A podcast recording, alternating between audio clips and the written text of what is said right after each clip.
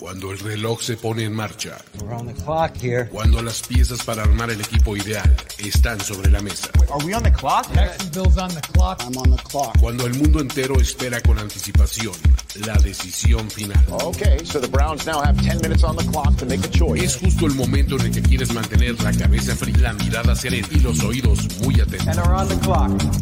On the clock. On the clock. Primero y diez. Primero y diez. El juego que solo unos pocos privilegiados pueden experimentar. Con Jorge Tinajero. Con Jorge Tinajero. Y Luis Obregón. Y Luis Obregón. On the clock. De primero y diez. Are now on the clock.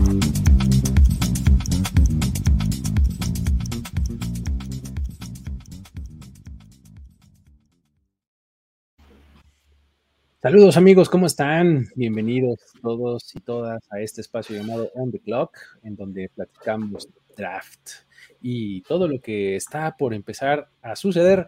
Saludos a los que se están conectando y a todos los que ven esto también de forma diferida. Mi nombre es Luis Obregón y estoy acompañado en esta ocasión de Jorge Tinajero y de Diego Lozano. ¿Cómo están? Como es una bonita costumbre este año eh, y un placer una vez más. Ya estamos a dos semanas del draft, así es que la emoción Sí. está a flor de piel. Sí, estaba viendo que también ya armaron como la carpita de, en Las Vegas, entonces ya, ya empezó, ya empezó la, la, la fiebre del draft, estoy más que feliz y vamos a, vamos a darle. Exactamente, estamos recibiendo a todos ustedes que se están en- empapando, empezando a empapar de- del tema de draft. Bienvenidos. Qué bueno que ya llegaron acá con nosotros. Este, para eso estamos. Aquí los ponemos al corriente de todo lo que ustedes hayan podido perder. O los desorientamos un poco. O aumentamos sus dudas, que para eso me pinto. ¿no? Este, muy bien. Eh, el día de hoy vamos a, hacer eso, justamente. Vamos a tratar de resolver o ampliar la duda de, eh, pues, qué tan pronto o qué tan tarde podrían irse algunos prospectos. Vamos a centrarnos en algunos que sean como los más, eh, no quiero decir polarizantes, pero que, estén como por todos lados, ¿no? Ese va a ser como nuestro tema principal eh, que vamos a entrarle un poquito más adelante en el programa, pero ya saben que a mí siempre me gusta empezar con que me cuenten ustedes de algún prospecto que les guste, que tengamos que tener en el radar, que no necesariamente se va a ir en la primera ronda, pero que sea necesario checar. Diego, échanos a uno, por favor. Sí, mi jugador es el guardia de Mercer que se llama Jason Poe, que me parece que es un gran, gran jugador que ha ganado un poco más de, de vapor en estos días. Ha sido un jugador que poco a poco ha ido subiendo su stock en el draft y me parece que es un gran, gran guardia. Vimos un partido increíble de su parte contra Alabama, donde destrozó a varios defensive interior de Alabama, eh, que me parece que eran muy... Uno de ellos fue Fidarian Mathis, entonces creo que es un jugador que puede hacerlo de gran manera. Obviamente está en una, una universidad, universidad pequeña, eso le afecta bastante porque entran las dudas de competencia y todo esto, pero me parece que Jason Poe es un jugador completo que puede ser muy bueno, sobre todo, aunque la gente no destaca esto de él, es un gran pass blocker y eso es algo muy importante en cualquier ofensiva. eh, y también lo puede hacer muy bien en, el juego terrestre, también lo hemos visto jugar como fullback. eh, de hecho, él se dice como guardia y fullback al mismo tiempo. Entonces, como que no se decide siempre y entonces puede hacer las dos cosas. Me parece que es un gran jugador. Eh, bueno, es un buen, no genial jugador, o sea, como que puede rendirte a un buen nivel, pero no genial. Eh, me parece que eso es más que necesario para ser un guardia en la NFL. Eh, vemos varios guardas que no son increíbles porque pueden rendirte muy bien en, en el más alto nivel. Y eh, me parece que es un gran, gran jugador que puede ser un muy buen pick por ahí del, de la posiblemente de la quinta ronda. Ok, ya ese sería un escenario eh, positivo para Jason Sí. Poe. o- Sí, ok. Un escenario positivo, un escenario positivo. Perfecto, muy bien. Ahí está, de la Universidad de Mercer, ¿cierto? Sí. Válgame, cada, cada año uno descubre universidades cuando- estudia esto del draft, ¿no? Me, me ganó Diego con estas universidades este, que nadie tiene en el radar. La verdad es que bien, pero esta vez, digo, si me toca el turno a mí, Venga, venga, sí, por favor. es la oportunidad de hablar de alguien que es de una universidad conocida, de han salido buenos jugadores, sobre todo un tal Michael Irving que recordarás bien, este Luis Obregón, claro. wide receiver, y justamente es un wide receiver de la Universidad de Miami. eh, que pocos tienen el radar porque la verdad es que eh, se contempla eh, que salga en el draft en el tercer día, posiblemente después de la quinta, sexta ronda lo veamos siendo nombrado. Y, y lo traigo porque es uno de los grandes nombres de, de, de draft, ¿no? Ya tuvimos a Donovan Peoples Jones en su momento, pero llega con ustedes este wide receiver llamado Charleston Rambo. Charleston, imagínate llamarte Charleston, apellidarte Rambo, de la Universidad de Miami, ser wide receiver, que para, digo, para los que no lo conozcan, y de eso se trata esta sección, él comenzó eh, su carrera colegial en, jugando fútbol americano para Oklahoma. Es más o menos parecido a lo de Jermaine Johnson que comenzó en Georgia y terminó su último año en Florida State. Bueno, él también se traslada de Oklahoma a Florida y termina en los Hurricanes de Miami y eh, es un tipo que no es el más alto de los wide receivers y bien podría estar ubicado para la NFL como un slot. Sin embargo, en Miami lo, eh, tenían muy pegado al sideline. Siempre estaba del mismo lado, lado derecho. Es un tipo que corre rutas muy rápidas. Su primer paso es muy rápido, con eso eh, toma cierta ventaja. Además, tiene una gran aceleración parte de, las bondades que ofrece eh, Rambo es el cortarse en su ruta y no perder esta aceleración que muchos les pasa, ¿no? Van corriendo y para cortarse eh, en 90 grados, 45 grados, de repente pierden el ritmo y ya no llevan la misma velocidad. Bueno, Rambo no le pasa eso. Eso le ayuda mucho a, eh, crear separación en, en sus rutas. Eh, tiene unas manos buenas en términos generales y además tiene esta cualidad de adaptarse al pase. Y esto lo hace pues, un objetivo con un alto radio de, acción para poder quedarse con el balón. Este tipo de pases de, el, throwback shoulder eh, lo hace perfectamente Rambo. Entonces, por ahí lo podrían estar considerando equipos en la quinta, sexta ronda. además, que este último año, digo, en Oklahoma tuvo realmente participación discreta. Tuvo en Miami 1172 yardas por recepción, un promedio de 14.8 yardas eh, por eh, pase recibido y además siete anotaciones. Nada más para que se den una idea, es el quinto jugador en la historia de, Miami que rebasa las mil yardas por recepción. Entonces, hay que echarle un ojo. Obviamente es un tipo con un físico delgado eh, y esto podría causarle algunos problemas contra cornerbacks que le presenten press coverage y que sean mucho más fuertes que él, porque él no depende tanto de, la parte de, la cintura para arriba para quitarse esta, esta cobertura de presión depende mucho de, sus piernas. Entonces son cosas que juegan en su contra y por eso no está bien valuado en, términos de, rondas tempranas. Así es que, bueno, Charleston Rambo es el que les traigo esta noche. Oye, ¿sabemos si es alguna clase de pariente de Bakari Rambo? ¿Te acuerdas que ya, había un Rambo? Ya había un Rambo, sí, sí. Eh, tuve la duda, pero de repente eh, eh, tuve otras cosas que hacer y ya se me olvidó. pero ahorita, ahorita lo, investigo. No se preocupen. minutos. O sea, no, creo que haya tantos Rambos, ¿no? Aparte de John, ¿no? de John, el legendario John. John Rambo, claro. ¿no? y, y, y Bakari y, pues ahora Charleston, ¿no? Lo, que sí me este llamó la atención es que jugó en una, en una, este, ¿qué? Secundaria, high school, eh, llamada eh, Woodrow Wilson, como este personaje que sale en Los oh, Simpsons. exactamente, Le pusieron Woodrow al enamorado de la, maestra Crabapple. Exacto, Woodrow Wilson. el que le escribe su carta. Tengo que irme, no te diré dónde. Ni Exacto, ese mismo. Yo no tengo idea de qué hablan, o Es, horrible cuando uno quiere hacer una referencia de los Simpsons y alguien no la cacha. Es horrible, quedas como un estúpido. Pero bueno. Lo siento, Diego, lo siento. Pero bueno, este, muy bien. Eh, está buenísimo. Yo, les voy a traer eh, otro receptor. Ya saben que mi labor es hablarles de prospectos del día 2. Entonces, por eso es que hoy les voy a hablar de David Bell. David Bell es un receptor de Purdue. Eh, y es exactamente, según yo, lo que estás buscando en un receptor de día 2. O sea, es un tipo con un suelo muy alto, ¿no? No va a ser probablemente ninguna estrella de, la NFL, o por lo menos no, este, eh, no de inmediato, ¿no? ¿Podría convertirse en una? Sí, pero creo que va a depender mucho del entorno al que llegue. Es este, un receptor que eh, un tipo alto, ¿no? Este, con largas extremidades, que tiene eh, background de básquetbol, además, en la prepa y demás jugó básquetbol y, se nota mucho en su estilo de juego, ¿no? Tiene, unas manos muy fuertes y muy seguras, así de, de, bajar la tabla, tal cual, así de voy por el balón y acá arriba y lo bajo seguro. Este, manos fuertes y manos seguras. De hecho, tiene este, eh, un, un drop rate de solamente 4.7%. O sea, bastante bueno, bastante seguro y es súper productivo. O sea, la ofensiva de Purdue, la ofensiva aérea de Purdue durante los tres años que tuvo, porque es junior, eh, durante los tres años que tuvo, él fue el líder receptor. Era muy importante para esa ofensiva. A lo largo de sus 29 partidos, tuvo 232 recepciones, 2.395 yardas y 21 touchdowns.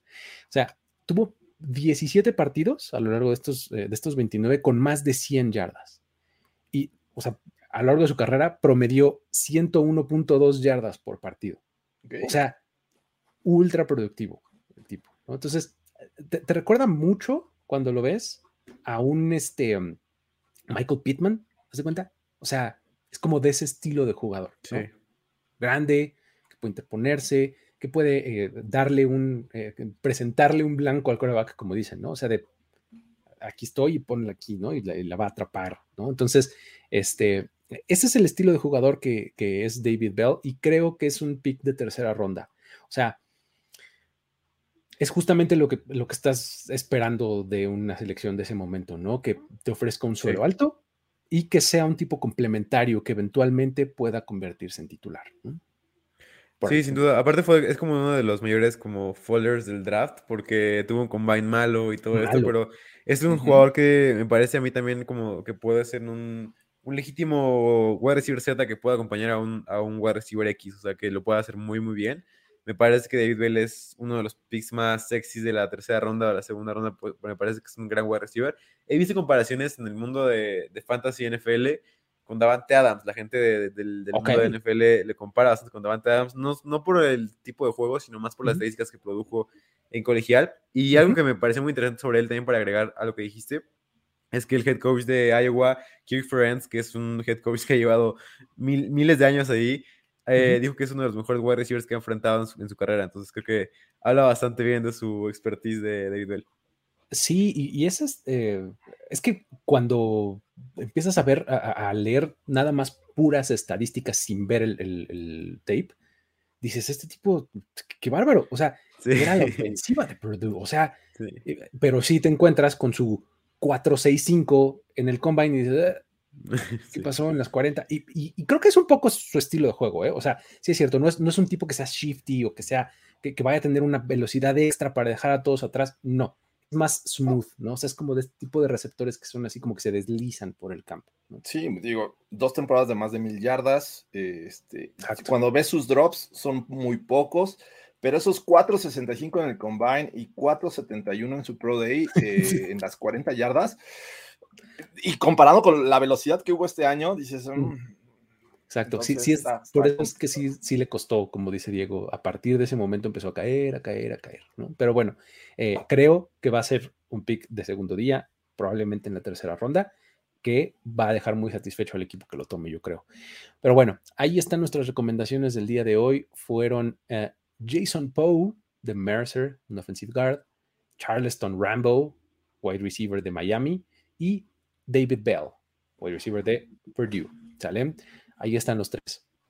Ahora, pasando a un tema rápido informativo, el día de hoy, hace un ratito, se dieron a conocer los 21 jugadores que van a asistir a Las Vegas el día del draft. ¿no? Entonces, em, hay 21 jugadores y pues me gustaría eh, como platicar un poquito la lista, eh, ver qué les llamó la atención, eh, ¿Qué nombre les faltó que, que se hubiera gustado ver que estuviera ahí? En general, takes, ¿cómo, ¿cómo viste la lista, Diego? Sí, me pareció muy como normal. Cuando la vi, me pareció normal. Obviamente hay varios jugadores que no están. No sé cómo, por qué o la razón por la que eso sea. Puede que no los hayan invitado, puede que simplemente no hayan aceptado. Eh, uno de ellos es Derek Stingley, que me parece un poco extraño que no estuviera. Me parece que es uno de los jugadores que más eh, me gusta este draft y que más como hype tienen llegando a este draft. Me pareció raro que no estuviera. Seguramente era como un tipo de fiesta o algo así. Eh, es mucho el caso de los jugadores. Y algo que me sorprendió, que es, es más como importante hablar de los que están que de los que no están, eh, es, el, es Kyler Gordon, que, que me sorprendió que estuviera ahí porque a pesar de que es un gran, gran jugador como cornerback, es un gran eh, físico, tiene un gran físico, es un gran jugador que puede ser mentalmente muy bueno. Es un, es un cornerback que no lo veo más allá de de top posiblemente 40. No veo más como, como más allá de eso. Hay unos cornerbacks ahorita buenos y sobre todo siendo el cornerback una posición tan difícil de proyectar. Eh, Gordon me sorprendió bastante. Y el otro fue Matt Corral de Ole Miss, que me parece que puede no irse en, este, puede no irse en, esta, en esta primera ronda. Vamos, lo de Kyler Gordon llama la atención porque además dices, bueno, empiezas, dices, bueno, Washington, Washington, sí, eh, McDuff, ah, caray, ¿no está en McDuffie? ¿No? Sí, exacto. no sé cómo que esperarías que, que el corner de, de, Washington que estuviera sería Trent McDuffie, no, fue el ¿Sí? otro. ¿No? De hecho, pues, el único cornerback que puede salir en la primera ronda es, eh, es este Sauce Gardner, ¿no? Eh, que va a estar ahí, en, bueno, que está en esta lista. El uh -huh. siguiente es Kyler Gordon y pues tanto McDuffie como el caso que ya mencionaba uh -huh. eh, Diego de, de, de, Derek Stingley, también Andrew Booth, eh, que son potenciales primeras rondas, ni, no, no, los vemos por ahí. También me llama mucho la atención el caso del coreback, que, que en muchas ocasiones, si no es una, digo, no hay certezas en, el draft de NFL, pero si no suena tu nombre para salir en la primera ronda, yo creo que ni te apareces, ¿no? Y, el caso de, de, Matt Corral eh, está como que interesante, ¿no? Que son esos mm. Jugadores potencialmente que podrían estar eh, en el día 2 o viéndolo desde su hotel y esperando regresar, como el caso de Drew Locke, que lo hizo en 2019, no fue primera ronda y cuando fue seleccionado del hotel se fue directo al escenario. Así es que podría pasar el caso de Matt Corral. Digo, imagínate que tienes ahí este, tu habitación en el mismo Caesars, ¿no? Entonces, pues ya bajas, ¿no? es la ventaja de hacerlo en Las Vegas, definitivamente. Exacto. Sí, sí.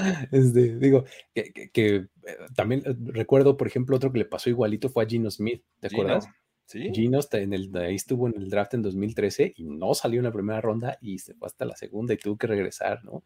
este, eh, y digo, tienes a dos quarterbacks nada más. En, en, sí, eso está extraño. Está muy en la lista. O sea, tienes a Malik Willis y a Matt Corral. Exacto. No, no hay Kenny Pickett, no hay The Leader, ¿no? Sam este, Howell. No hay Sam Howell, ¿no? Es un poquito más entendible porque efectivamente, o sea, como que, como que la, la esta Ah, información que dices, Jorge, es, me hace como más sentido, ¿no? O sea, si no estoy así como que hablando de que soy top 15 y en una de esas lo dudo, eh, mejor hago mi fiesta en mi casa. ¿no? sí.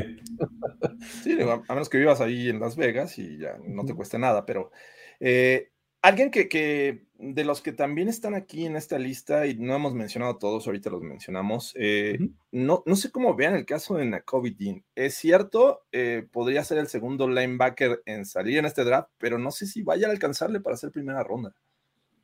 Es otro caso interesante, o sea, es de estos que podrían estar esperando ahí sentaditos en el green room un ratito, ¿no? Este, sí. Sí, sin duda. Más... Aparte, creo que, o sea, creo que si se va, ahorita creo que lo tiene proyectado más como el 28, una cosa así en el COVID, no, no es como, como que vaya a ser un, un linebacker que pueda ser sorprendentemente linebacker uno de la clase. O sea, creo que ya está el consenso con Devin Lloyd ahí y me parece que Nakobe es alguien que se puede ir más abajo. Ahorita les digo la, la posición exacta donde está proyectado. Es que es la 21, se supone que es la que más probabilidades tiene, que es el 9% de que se ha tomado en la 21. Eh, ahorita, es, pues según ESPN Analytics. Entonces, es, es, uno de esos, de esos jugadores que podríamos platicar eh, ahorita en, en, el siguiente segmento. Sí. ¿no? Está un poco por todos lados y ahorita dejamos esa plática para ese momento. Pero este, um, eh, acá tienen algunas preguntas interesantes la gente, que es, ¿cuántos pueden ir al draft? Según yo no hay límite, ¿o sí? O sea, la NFL eh, manda las invitaciones porque también sí. ahí este, nos pregunta Vicente qué criterio ocupan para esas inv invitaciones. La verdad es que es, esa discreción de la liga, ¿no? O sea, sí. la liga decide a quién invita y el invitado decide si va o no va, ¿no? Sí, sí, sí. Hay, hay casos de, eh, de, ciertos prospectos que les llega la invitación y dicen, no, gracias. O sea, yo no quiero estar ahí, quiero organizar mi propia fiesta. Fue, fue el caso de Baker Mayfield, ¿no? Él fue primera ronda global de 2018 y ni siquiera estuvo en el red carpet de esa ocasión. Pero bueno, habrá quien le llega y dice, bueno, sí, aprovecho la, la ocasión porque a final de cuentas... Eh, es un espacio para que ellos se sientan parte de, este, de esta fiesta que organiza la NFL, ¿no? Que es el draft. Y es que puedes verlo de dos maneras, fíjate. O sea, cuando lo piensas de esa forma, pues claro, o sea, pues imagínate, es un probablemente uno de los días más importantes de tu vida, ¿no? O sea, has trabajado un montón de tiempo para eso, te van a seleccionar en la primera ronda, pues quieres estar ahí, ¿no? Quieres Sí. así estar en el escenario, recibir tu jersey y tu gorra, ¿no? Pero también si lo ves por otro lado, es, es la oportunidad, o sea, o es ese momento que quieres compartir con la mayor parte de la gente que te rodea y que ha estado cerca de ti, ¿no? Que es por mm, la razón por la que muchos no van, ¿no? Hacen una fiesta y invitan a su coach de la prepa y a sus primos y a sus vecinos y a sus amigos de la infancia y a no sé qué. Pues, hacen una fiesta en su casa.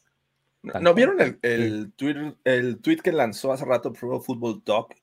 Eh, pensé que era un quote que iba a llevar una firma en el que decía, bueno, este, los jugadores eh, eh, les lavan la cabeza a los de la NFL porque es un evento en el cual lucra la NFL, obtiene Claro. este, beneficios económicos de este evento y a los jugadores no les paga por asistir a, este, al draft. Entonces deberían de pagarles ya a los jugadores y les hacen creer que es un honor estar en este, en este evento.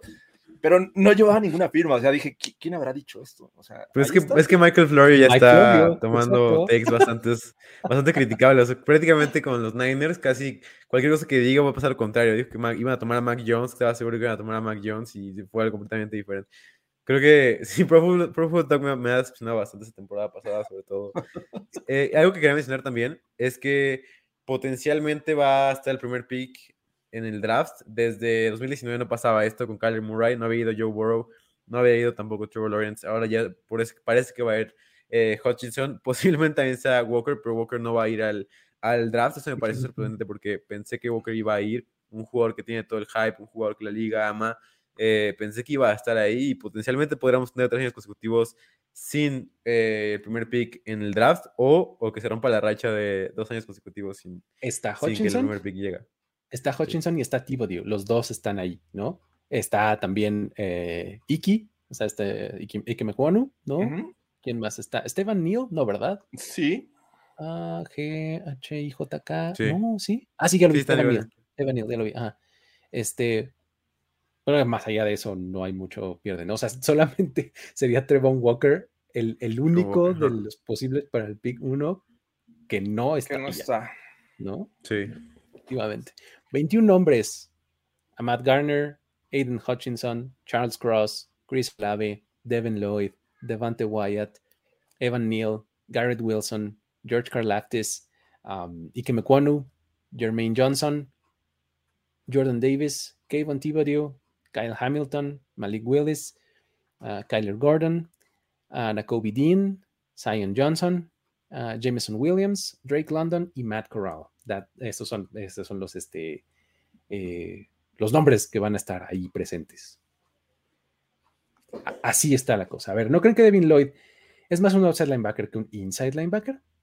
De usarse como OLB, me encantaría eh, a un lado de Mac Judon en los Pats. Yo creo que es el caso. No sé qué opinen ustedes. Ah, yo no lo veo tanto así. A mí me gusta más como linebacker. Me parece que puede hacerlo increíblemente bien en cobertura. Puede hacerlo como, o sea, para solamente usarlo como eso, me parece que sería como un poco eh, un desperdicio de las habilidades que había mostrado anteriormente. Creo que es más como un caso en donde puedes enseñarle a cambiar cierto tipo de juego para que se vuelva un, un linebacker eh, posiblemente como más, como que cambie más su estilo de juego para el NFL, pero que aún así lo puedas utilizar como, como un inside linebacker.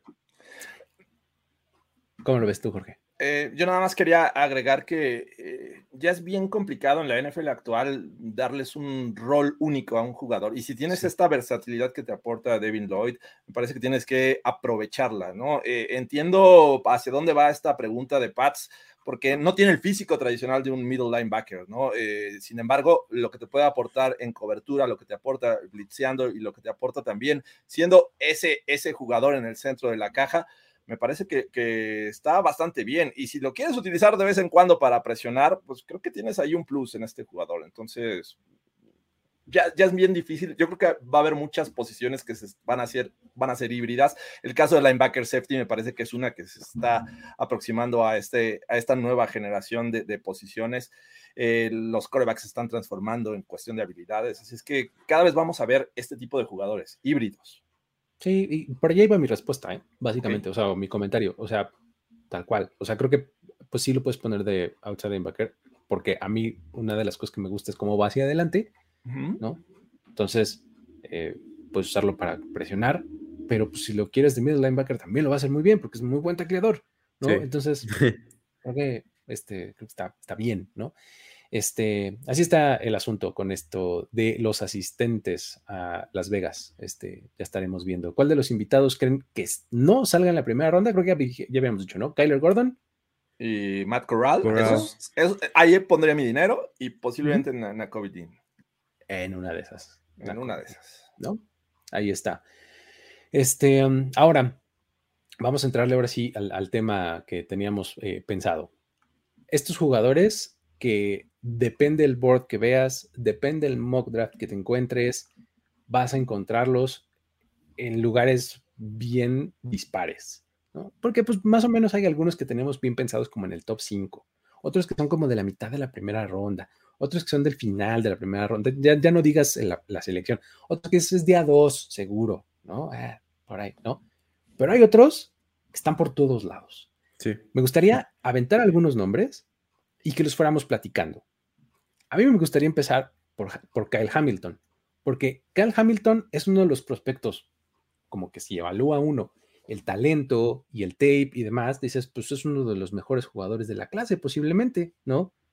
Sin embargo, entra el debate de la, de este, eh, el valor posicional y la demanda de otras posiciones y no sé cuánto, y eso hace que de repente digas, un jugador que podría ser top 5, de repente lo ves top 15, top 20. ¿Cuál creen que sea el piso y el techo de Kyle Hamilton? O sea, ¿en dónde se podría ir primero y cuál es el peor de los casos para Kyle Hamilton? ¿Cómo lo ves, Jorge? Me parece que, eh, digo, es, es, uno de los mejores prospectos en cuestión de talento. Sin embargo, eh, si no lo agarran los Lions o los Texans en el 2-3, tendrías que esperarte hasta posiblemente el segundo pick de los Texans, que es el 13, a menos que Washington, que tiene otras necesidades, Minnesota, que también por ahí podrían eh, este, darle una oportunidad a Hamilton. Oh, tendrías que irte hasta, no sé, pensar que los Saints, pero también tiene otras necesidades, eh, o los mismos Eagles, por ahí entre el 15 y 16, eh, tener cabida. Me parece que ese es el, el techo, 15 16. Sí, ¿De dónde no pasa?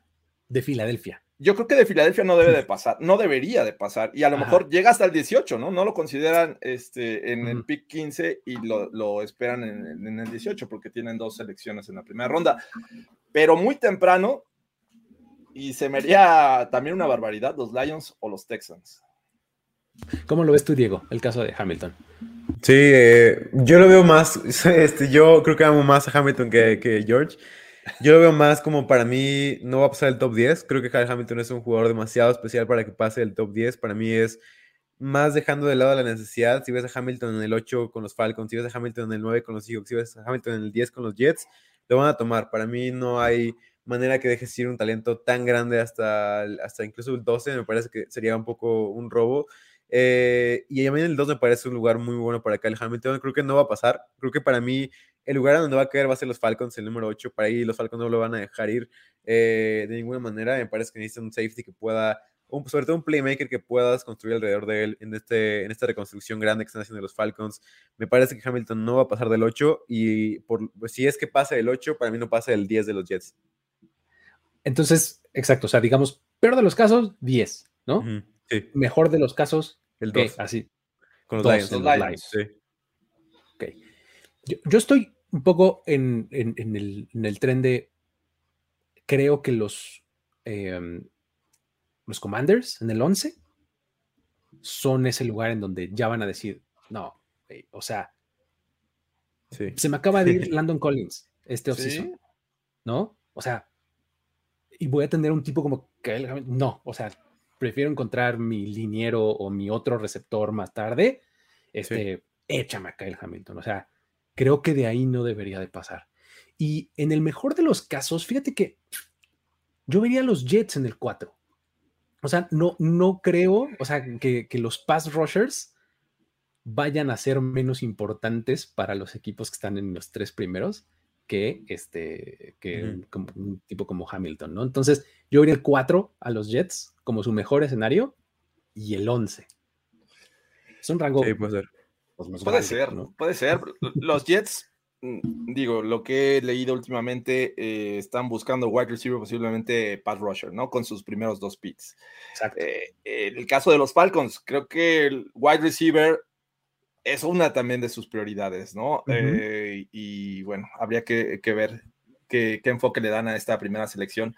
Y, y, creo que Washington, lo mencioné, me gusta Washington, pero creo que también Washington tiene otras, otras prioridades antes que Hamilton. Y entiendo el, el talento que es eh, Hamilton, ¿no? O sea, me queda muy claro.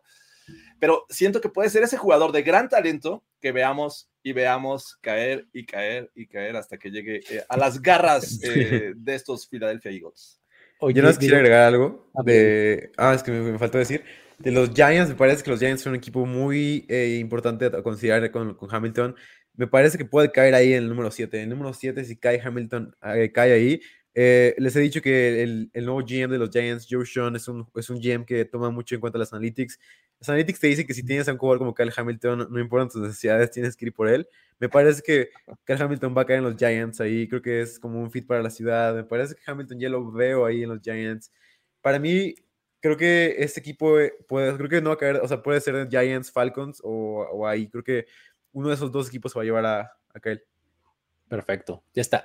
¿Qué, ¿Qué, nombre te gustaría aventar, Jorge? Así alguien que digas, este lo veo por todos lados y ahí lo platicamos entre todos. ¿Quién lo veo por todos lados? Uh, vamos a hablar un poco de... Eh, ¿Qué les parece de Malik Willis? Nos están pidiendo. Nos a ver, venga. Malik Willis. Creo Malik que Willis. llama mucho la atención qué va a pasar con Malik Willis. ¿Podrá salir eh, tan temprano como los Lions? No es que les surja, tienen a Jared Goff, pero eso a, tal vez para muchos digan, esa es una gran necesidad. Tener a Jared Goff es una necesidad y es, necesidad. Es, es, prioritario ir por un coreback.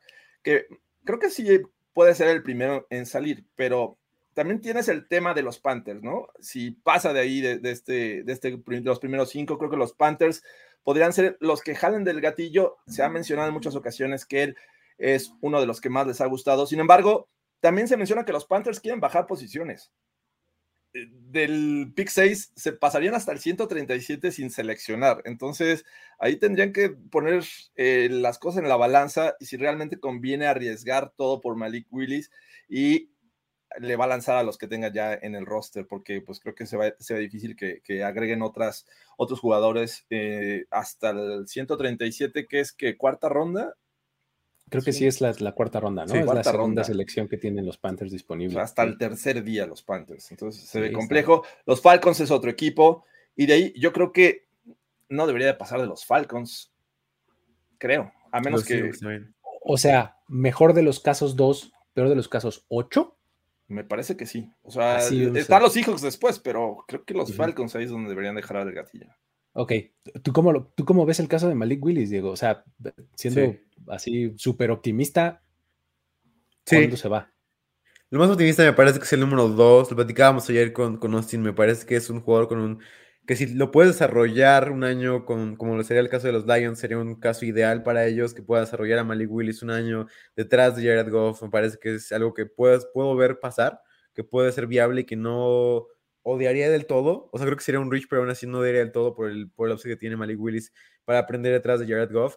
Y eh, me parece que su cielo, su suelo me parece que está por ahí, está en el 9. Como dice George, creo que Falcons o Seahawks son los equipos que para mí no van a caer de ahí. Si cae en el 8 o en el 9, no, Malik Willis no, no va a pasar de ahí. Y también a lo considerar puede ser una opción viable, es que si los Lions no lo toman en el 2, puede irse en el número 5 a los, a los Saints con los primeros picks, con los primeros picks que tienen ahí para para subir, pueden ser los Saints un, un, un destino eh, posible para Malik Willis. Ahí está el, el, como el wildcard, ¿no? O sea, que si no se va en el 2 y empieza a caer poquito, poquito, alguien se va a aventar para arriba por sí. Llámese Saints, llámese Steelers, llámese alguien, va a decir, espérate, ahí te voy. O sea, del top 10 yo creo que no sale Malik Willis. Sí. ¿No? Este, por ahí está. No sé. Pero bueno, ¿Tú, eh, eh, Diego, tienes algún nombre que te llame la atención así de estos que están así difíciles de predecir? Sí, este, el siguiente que quiero hablar, que la verdad no estoy nada, nada de acuerdo y creo que, hay, sabes, hay varias personas que lo encantan, hay varias personas que no lo aman tanto como yo. Y este es Jermaine Johnson, que es un pass rusher que a la es gente bueno. le gusta, que la, ahorita lo veo casi en todos los mock drafts dentro del top 10. Y, y, me sangran los ojos, la verdad, pero... pero calma, pero... Diego, calma. Pero Jermaine Johnson me parece que es alguien como muy interesante porque es, es como este autobús de que, que no sé si han visto el meme, pero es un autobús que hay como dos personas al- sentadas al Ah, costado, sí, una viendo la pared y otra viendo la ventana. Ajá, ajá. La que, la que ve la ventana ve, ve a Jermaine Johnson como en el film y ve como, no, es un jugador que es un, un gran atleta, seguro, y es como un gran jugador y todo esto. Y el que está viendo la pared ve como lo, la- el- lo que hizo en colegial y ve que no fue tan bueno eh, con Georgia y que se tuvo que tra- transferir a otra universidad, que su producción no fue tan buena en, en Florida State como para que fuera un pick top 10. Entonces creo que está muy polarizante este asunto con Jermaine Johnson. John, para mí, no es un talento que pueda irse dentro, que deba irse dentro del top 20, pero la, la gente lo ve como el top 12. Creo yo que va a caer, su- su cielo es el top 10 y para mí no va a caer del top 12. Eh, creo que la liga lo ama demasiado, pero quería saber su opinión como qué piensan ustedes sobre él y dónde creen que caiga. Jermaine Johnson está interesante. A ver, ¿qué es lo más pronto que vemos salir a Jermaine Johnson? Si, piensas que se van a ir tres pass rushers en el top 5, seguro, ¿no? Los Giants, ¿no? Son los... Ajá. Este, justamente, ¿no? Creo que los Giants serían el ese, 7. ajá, ese, ese lugar en donde dirías, es la, la primera oportunidad que tienen, ¿no? Este, y lo más abajo, yo te diría de Jermaine Johnson, creo que sí, los Vikings, o sea, en el 12, ¿no? No más allá de eso. Digo, los Commanders, otro pass rush es una grosería, ¿no?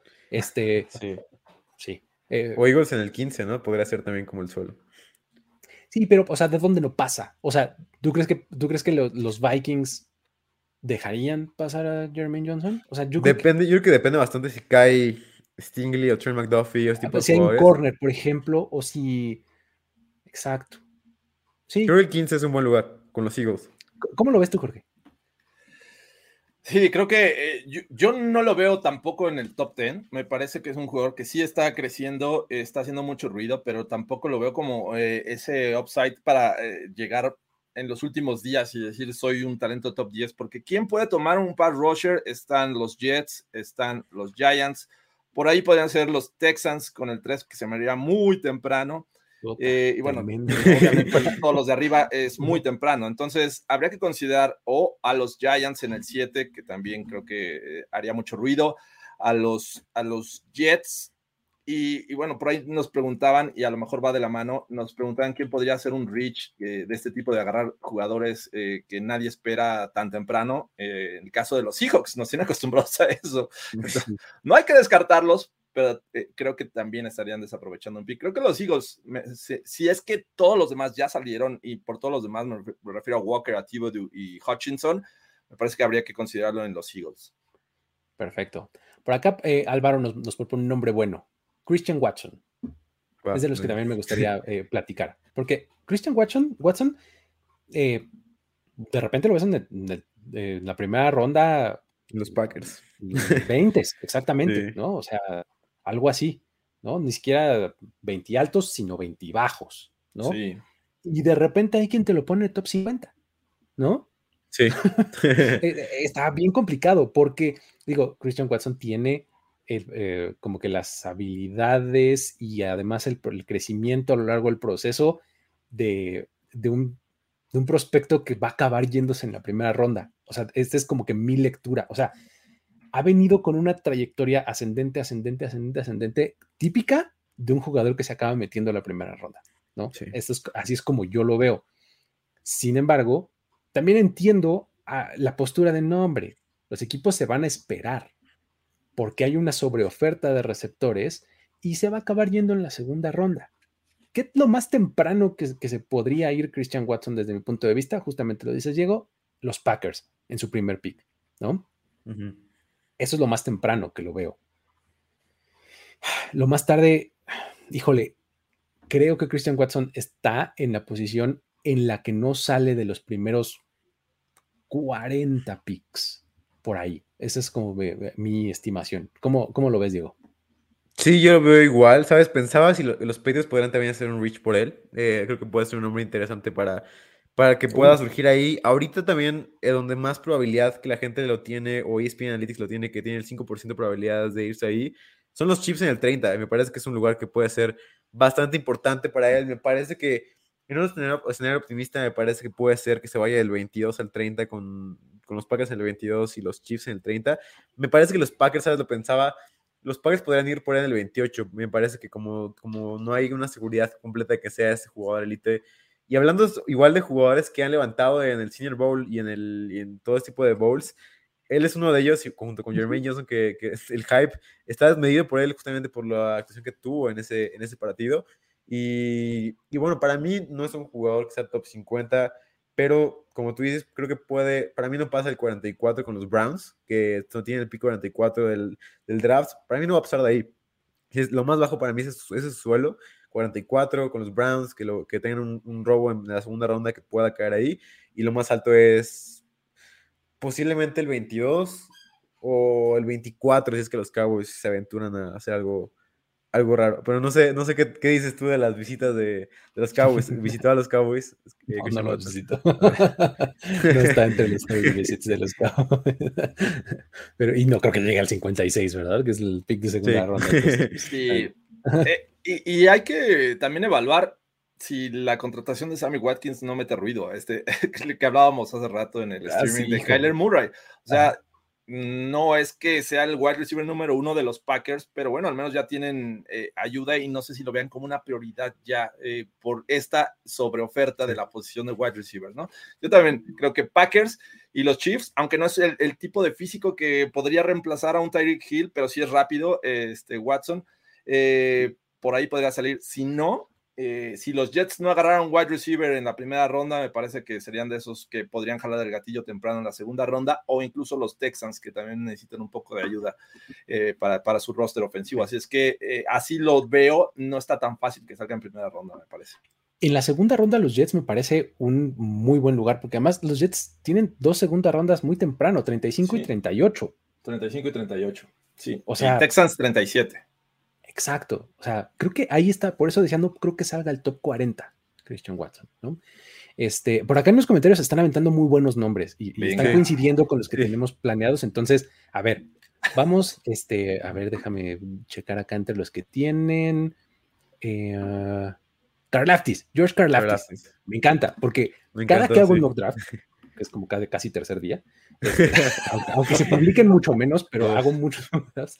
Este, por dos, por dos este, um, me, me, interesa mucho el caso de Karlaftis porque me, siempre lo quiero meter más arriba porque me parece un muy buen prospecto, uh -huh. pero siempre encuentro una justificación para no hacerlo. Así de, este equipo, híjole, estaría padre, pero creo que seguirían por este otro. Y te, Exacto. Uh, ¿No? Eso me pasa con Karlaftis y, y, lo acabo casi siempre poniendo en los 20. Yo.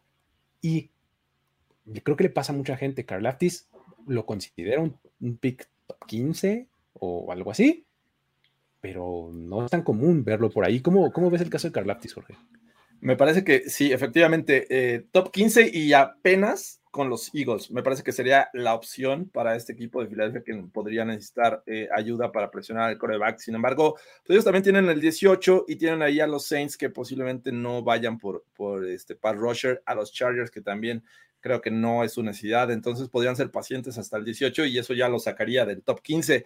Ahora, si no es Carl Aptis eh, y se van por otra opción, me parece que el siguiente probable, eh, bueno, tendrías, eh, justo me pasa igual que tú, o sea, podrían ser los Pats, pero si está eh, Devin Lloyd, pues creo que no. Eh, los Steelers podrían necesitar ayuda del otro lado de, de TJ Watt, pero no, eh, posiblemente vayan por coreback.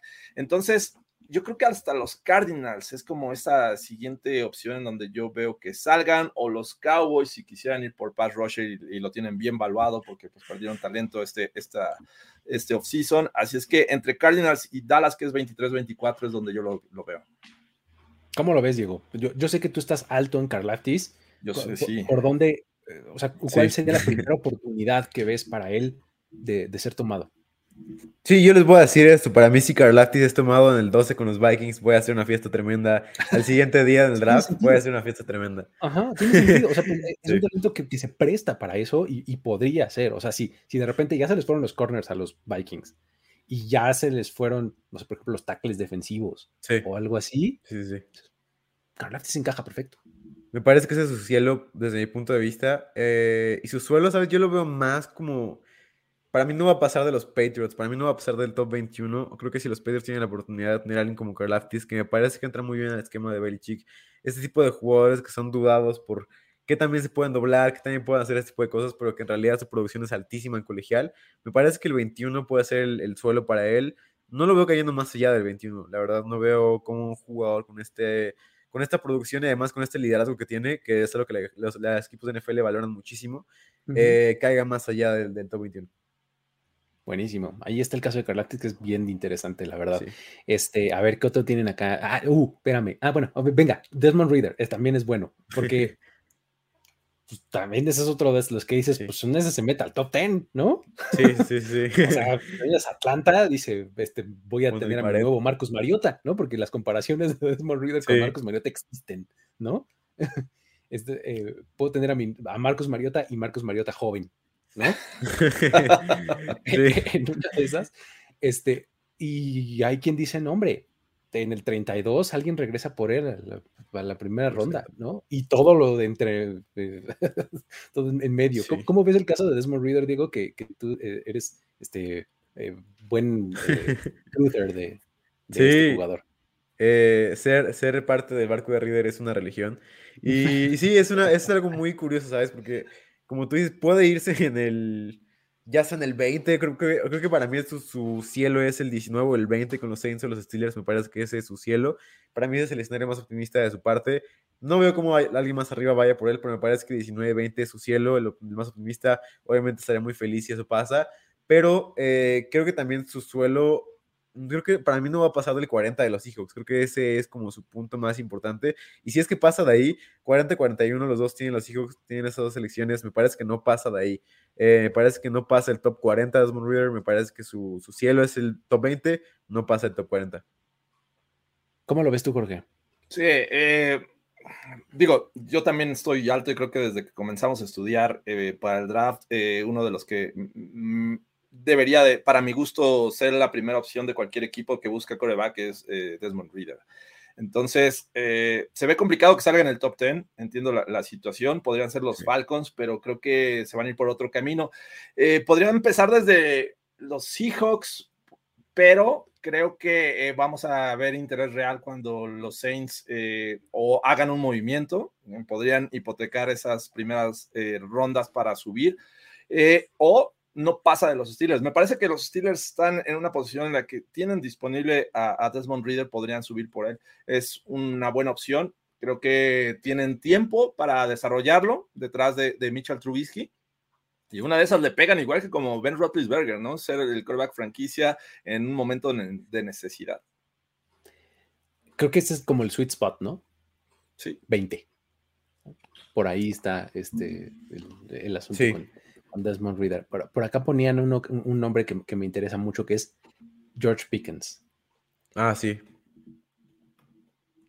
Interesante, porque en una de esas estás viendo el tape y dices que George Pickens debería estar en el top 5 de estos receptores, ¿no? O sea, entre los cinco mejores receptores, ¿no? Pero pues tiene esta trayectoria descendente, que es exactamente lo contrario de lo que le pasó a Watson, ¿no? O sea, Casi que si podrías invertir sus números y decir, ah, mira cómo progresó este muchacho. Exactamente es al revés. O sea, empezó súper bien y se fue para abajo, para abajo, para abajo, ¿no? Sí. Y además echarle la lesión. Entonces, ¿qué es lo más temprano que, que, puedes ver a George Pickens? O sea, al final de la primera ronda, o se va hasta el final de la segunda, o a mediados de la segunda. ¿Cómo lo ves, Jorge? Yo sinceramente no lo veo en la primera ronda, eh, George Pickens. Creo que eh, precisamente los equipos que están como que buscando wide receiver al final de la primera ronda, que es más o menos donde yo le vería cabida por necesidad, creo que podrían irse por otras opciones antes que, que por Pickens. Entonces, yo siento que el, está destinado a ser segunda ronda en el mejor de sus casos y posiblemente después de los 20, yo creo que es donde Pickens podría salir. ¿Cómo lo ves tú, Diego? Yo también le veo muy poca probabilidad de que se vaya en primera ronda. Creo que puede pasar, ¿sabes? Porque puede haber el escenario donde se vayan muchos wide receivers y los Chiefs se queden viendo al espejo y digan, no me va a llegar, no me va a llegar al, otro pick que tengo, puede que me llegue, pero no y, se, llegan el reach. No lo veo tanto posible. Para mí hay varios sweet spots que me parece que, para mí, su cielo es ser el Michael Pittman de 2022, que sea el número 33 de, del draft, que sea que se vaya a los Jaguars para complementar a Christian Kirk, para que sea este jugador que pueda complementar a todo el equipo de wide receivers que tiene este equipo. Eh, otro equipo que me parece interesante, además de que eh, este Doug Peterson dijo que, bueno, hay, hay un rumor de que Doug Peterson dijo que quiere un jugador ofensivo en el draft, entonces creo que puede ser un lugar muy viable que sea su cielo el 33 con los Jaguars, los Jets en el 35, posiblemente los Bears en el 39. Para mí, creo que no va a pasar el 39 con los Bears. Eh, puede que se vaya hasta el 42 con los Colts, pero para mí va a estar entre el top 40 con los Bears. No, no veo cómo los Bears podrían dejar pasar a, George Pickens, a menos que hagan un trade down, que también vería bastante bien. Pero no veo cómo en un escenario, en un escenario donde no haya trade downs, me parece que los Bears deberían de ir por él y van a ir por él. Eh, y sí, para mí creo que este, para mí es un jugador top 50, posiblemente no top 40, pero aún así me parece que el 39 es el, suelo para él. Exactamente, yo, yo tenía identificado ese el punto como para Pickens. O sea, los Bears van a decir, no puedo darme el lujo de dejar pasar a este tipo. George Pickens tiene que venir a Chicago, ¿no? Ese es como que el, peor escenario que debería. Y el, y el mejor, eh, digo, la pregunta viene eh, caer a los Titans, ¿no? De, aquí de Elías. Eh, caer significaría que cayera en la segunda ronda. Creo que ni siquiera tienen segunda ronda los Titans, ¿no? No, no es lo que estoy viendo. Sí, no, no tienen, segunda ronda. 26 de la primera y se van hasta la. O sea, si los Titans lo toman en el 26, pues digo, sería un escenario súper positivo para, para Pickens. Sería, Rich. Sería Rich. Y Rich, exactamente. Yo sí creo que sería. Porque de ahí se van hasta el 90, me parece. Sí, yo tengo valorado como un jugador top 55. Para mí, agarrarlo en el 26 sería, sería demasiado alto para mí. un Rich, un rich desde, desde, mi board sería un Rich para mí. Está, está complicado, pero bueno. Muy bien. A ver, ¿qué otro, qué otro tiene por acá la gente? Porque ya me, ya me gustaron los nombres que nos están. Este, a ver. Uh, Sky Moore. Sky Moore, ya está por aquí. José González dice: Mi muchacho Sky Moore, nuestro muchacho Sky Moore. A ver, aquí estamos los capitanes del barco Sky Moore desde hace meses. Sí, sí, sí, por supuesto, por supuesto. A ver, Sky Moore, eh, ¿qué? Em, en el mejor de los casos, lo veo bien complicado, la verdad, pero en el mejor de los casos, a. ¿Qué? ¿Dallas? ¿En los 20? Eh, o sea, primera ronda. Ok. Sí, sí, o sea, ya me estoy yendo súper arriba. Sí, o sea, si fue, me volví loco. No sé. Creo que, sí, creo que en el mejor de los casos sería los Chiefs, pero no lo veo pasar, ¿sabes? Yo lo veo, para mí sí es un jugador top 20 que debe irse a los Cowboys, pero no lo veo pasar. La gente no, la gente no lo va a ver tanto como tal. Eh, para mí creo que el sweet spot sería igual ser como un Michael Pittman que se vaya en 33 a los Jaguars, que pueda complementar, que sea un un gadget player como lo es eh, la Vizca Chanel, Travis Etienne, que tengas a un conjunto de jugadores así como que puedan complementar a tu equipo. También una, probabilidad muy grande son los Bears. Me parece que eh, si está disponible en el 39, los Jets en el 38, posiblemente los Browns en el 44. Para mí no pasa de los Browns en el 44 y si es que pasa, no pasa el 48 de los Bears. Para mí ese es su suelo. 48, 48 en los Bears para mí no va a pasar de ahí. Y su cielo su cielo pueden ser los Lions en el 32, ¿sabes? Que, que, los Lions digan, vamos a ir por él, vamos a complementar a Moon Brown, un jugador que, que, sea el final de la, de, la, primera ronda, que puedas además tener su, su, contrato, su, quinto, su, su quinto año de, de, contrato. Me parece que Sky Moore es su cielo el 32 y su suelo es el 49.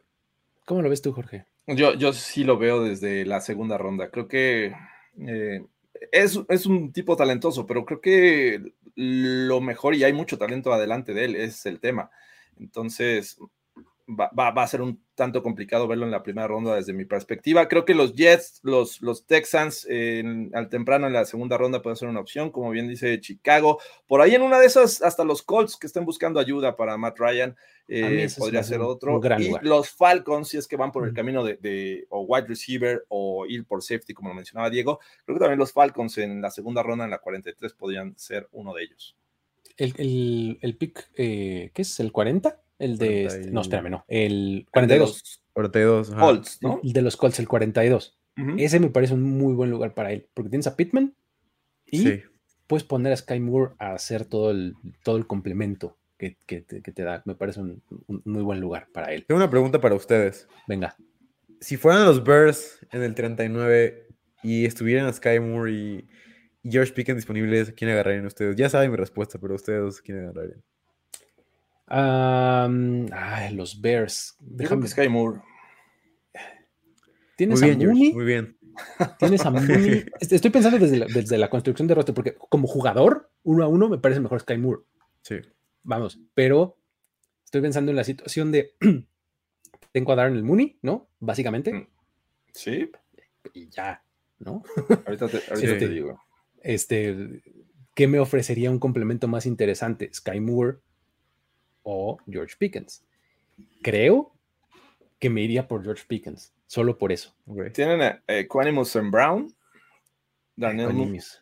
Darnell Mooney Ujú. y Byron Pringle en este momento como los titulares. Bueno, todavía falta que se ganen el puesto, pero ahí están. Ah, ah, ah, creo que sí me, creo que me seguiría yendo por George Pickens. O sea, me parece que George Pickens te, te da la opción de, de- de convertirse en tu receptor número uno y dejar a Mooney como un tipo que pueda complementar. En cambio, Sky Moore pinta muy bien para ser el complemento de alguien, ¿no? Entonces, creo que solo por esa razón, porque como jugador me gusta más Sky Moore. Sí. Ya está. Este, ¿qué otro tenemos por acá? Este, Eh, Oye, Mafi, ¿les gusta? Oye, Mafe, a ver, Oye, Mafe, este, también está interesante, ¿no? Porque eh, puedes verlo eh, pues, también en los 20, ¿no? ¿Cómo, cómo- cómo ves tú a, a Mafe, Diego?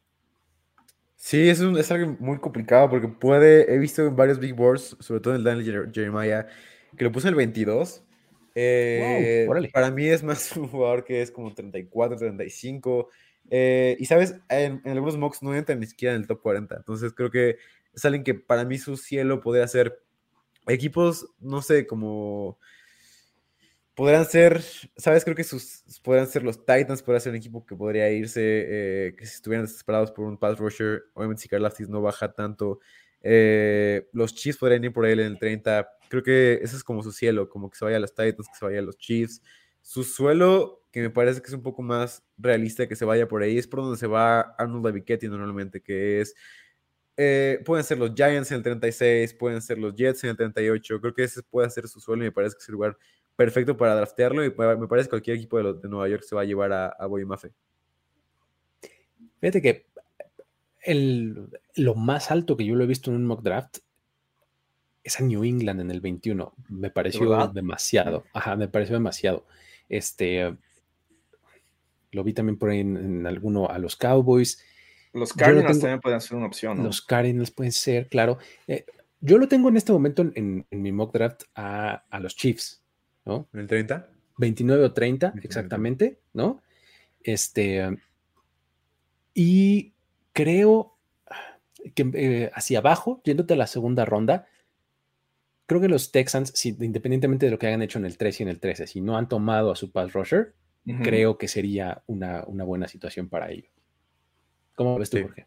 Sí, creo que también lo- los Texans, los Jets son equipos en la segunda ronda que podrían darle una oportunidad. Eh, no sé si el mismo Chicago, el- dependiendo qué quieren hacer con, con el tema de wide receiver, eh, ellos también seleccionan en, en el 48, así que por ahí también podrían este, buscar ayuda para presionar al coreback y por muy tarde yo creo que pues entre los Vikings y, y Washington en la segunda ronda, 46-47 me parece.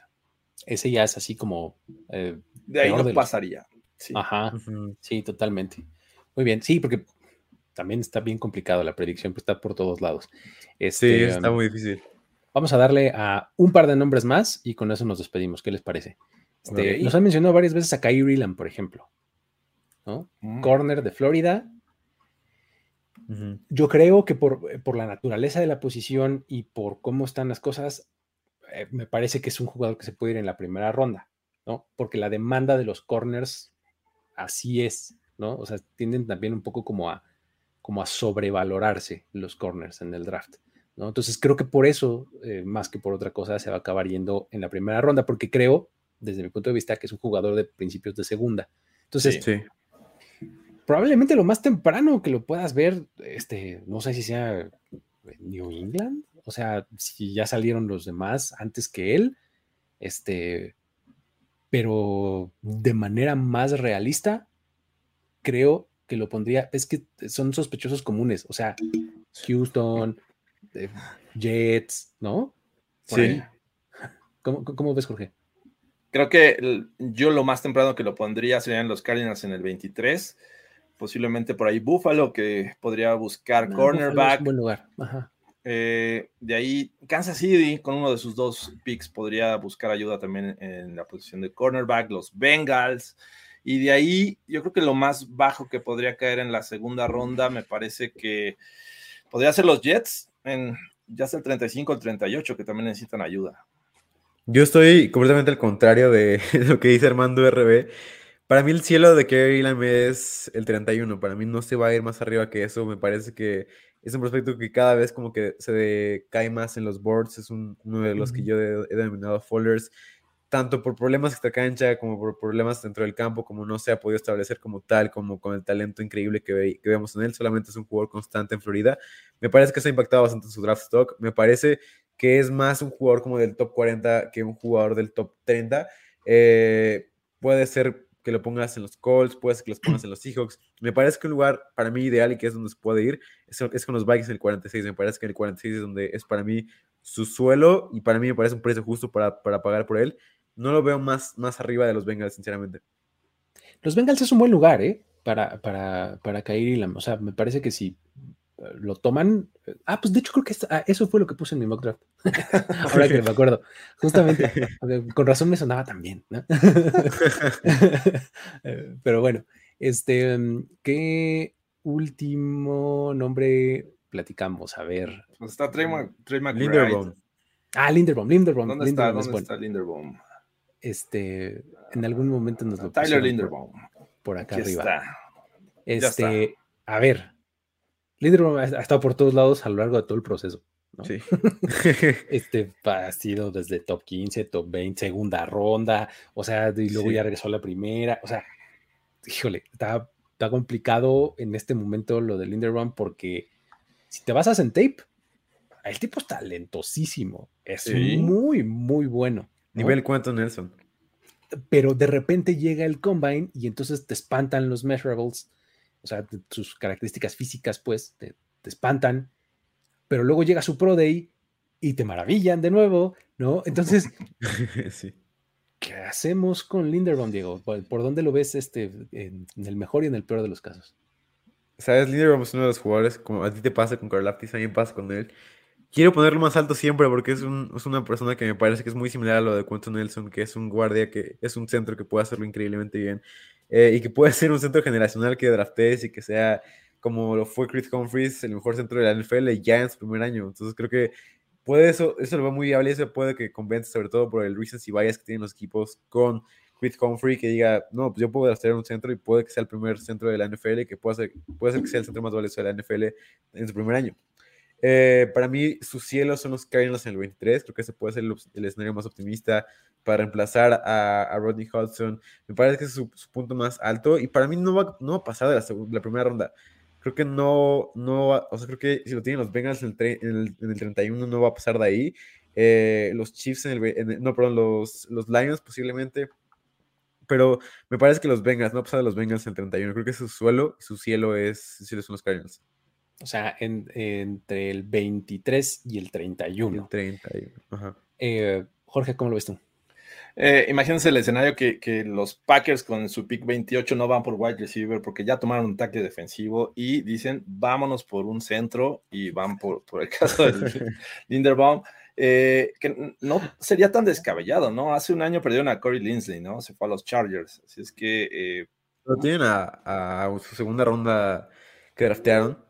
Por encima sí. de Chris Humphrey, cabe destacar que la traen por encima de Chris sí, Humphrey. Exacto, los, exacto. Eso les va a traer eh, remordimiento y podría ser una opción, pero eh, sin duda creo que Cardinals es, es el primer eh, este, equipo que yo también veo como, como una opción para Linderbaum y también los Bengals en la primera ronda. El, el tema es que también creo que pueda deslizarse a la segunda. Ese es un, un tema con Linderbaum, ¿no? Yo, yo creo que sería una injusticia, pero lo veo viable y bueno, ya habría que esperar a ver quién, quién podría tomar a Linderbaum, posiblemente los Seahawks, ahí un poco de ayuda a la los Jaguars. Los Jaguars. Ya no está, ya no está este, entonces eh, Linderbaum en la conversación para Filadelfia. ¿Se acuerdan que mucho tiempo fue, era como un pick súper común, ¿no? Por lo de Kells, ¿no? Ajá, pues vamos a reemplazar a, a, a Jason Kelsey con Jason Kelsey chiquito, ¿no? Este, como que esa era la lógica, ¿no? Este, en el 15 o en el 18, ¿no? Pon tú que en el 18, pues, ¿no? Ese sería como que el escenario más alto que yo veo, ¿no? Eh, el más bajo yo creo que no pasa de Jacksonville, en el 33. Sí. Por la misma razón, Jason Kelsey. Creo que se los comentaba en, el otro programa cuando hablábamos de los fits.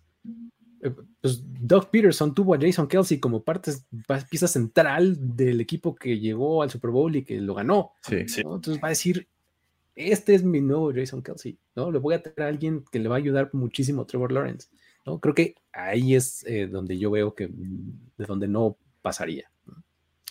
Sí, sí. está la cosa. Perfecto, pues creo que con eso podemos cerrar eh, la plática del día de hoy, que estuvo larga. Podríamos seguirnos con nombres y nombres, porque está Andrew Booth, ¿no? Que Andrew Booth también está por todos lados, este Matt Corral, Sam Howell, ¿no? Este, por todos lados están esos nombres, ¿no? Este, hablemos de Matt Corral, porque eh, nada más ese sí me, interesa, porque además hasta lo puse en el thumbnail por, eso. Porque Matt Corral, porque Matt Corral, o sea, creo que es, desde mi punto de vista, el candidato a ser seleccionado sorpresa en la primera ronda.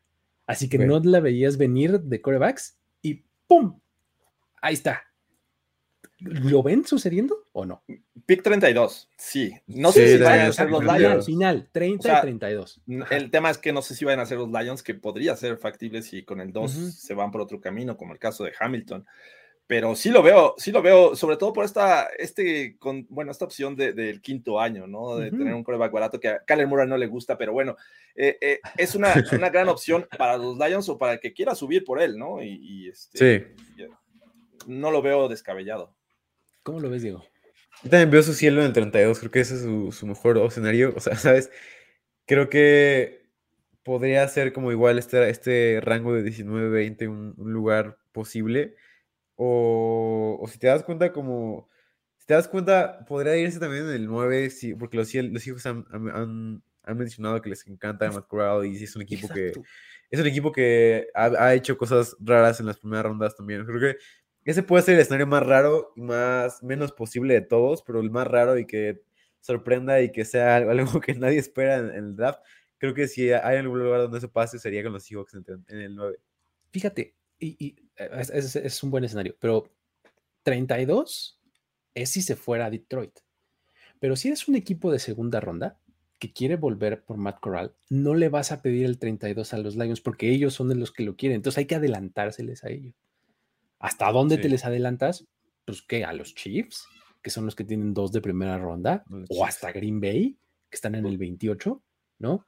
O sea, o los Bengals, eh, que me parece que tampoco es como un equipo que necesite eh, urgentemente algo. Eh, y creo que los Seahawks tienen dos selecciones de segunda ronda, o sea, podrían paquetearlas. Exacto. Ajá, e, exacto. Entonces, mi punto es, si vas a regresar a la, primera ronda, mejor adelántatele a alguien que potencialmente podría tomar un coreback, que son los Lions al final, ¿no? Entonces, probablemente puedas adelantarte con uno de, de Bengals, con uno de, de, Packers de, o de Chiefs, ¿no? Claro. Por ahí lo vería yo. No estaría mal. Ahí está. Quería platicar de eso porque el tema Seahawks ha estado caliente últimamente. Seahawks Matt Corral ha estado sonando, ¿no? Pero bueno, ahora sí, nos despedimos, amigos. Muchísimas gracias por haber estado por acá. Buenas, este, buenas sugerencias de nombres que nos mandaron. Este, pues dejamos muchas ahí anotadas, pero pues está más padre que ustedes nos vayan diciendo, ¿no? Sí, Matt Corral este justificaría su invitación. Ah, además, claro. Exacto, ya presente ahí con el comisionado y recibiendo su jersey y su gorra. Estaría padrísimo. Pero bueno, em, con eso nos despedimos. Muchísimas gracias eh, a nombre de Diego Lozano, Jorge Tinejero, Luis Obregón. Nos despedimos. Esto fue On The Clock. Bye bye.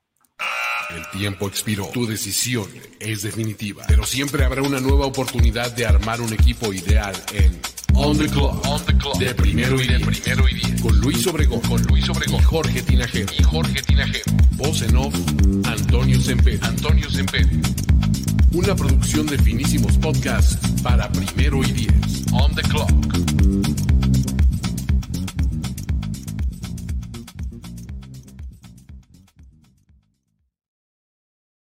With the Lucky Land slots, you can get lucky just about anywhere.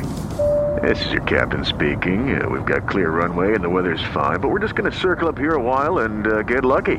No, no, nothing like that. It's just these cash prizes add up quick. So I suggest you sit back, keep your tray table upright, and start getting lucky. Play for free at LuckyLandSlots.com. Are you feeling lucky? No purchase necessary. Void where prohibited by law. 18 plus terms and conditions apply. See website for details. When you need mealtime inspiration, it's worth shopping Kroger, where you'll find over 30,000 mouthwatering choices that excite your inner foodie. And no matter what tasty choice you make, you'll enjoy our everyday low prices, plus extra ways to save, like digital coupons worth over $600 each week. You can also save up to $1 off per gallon at the pump with fuel points. More savings and more inspiring flavors make shopping Kroger worth it every time. Kroger, fresh for everyone. Fuel restrictions apply.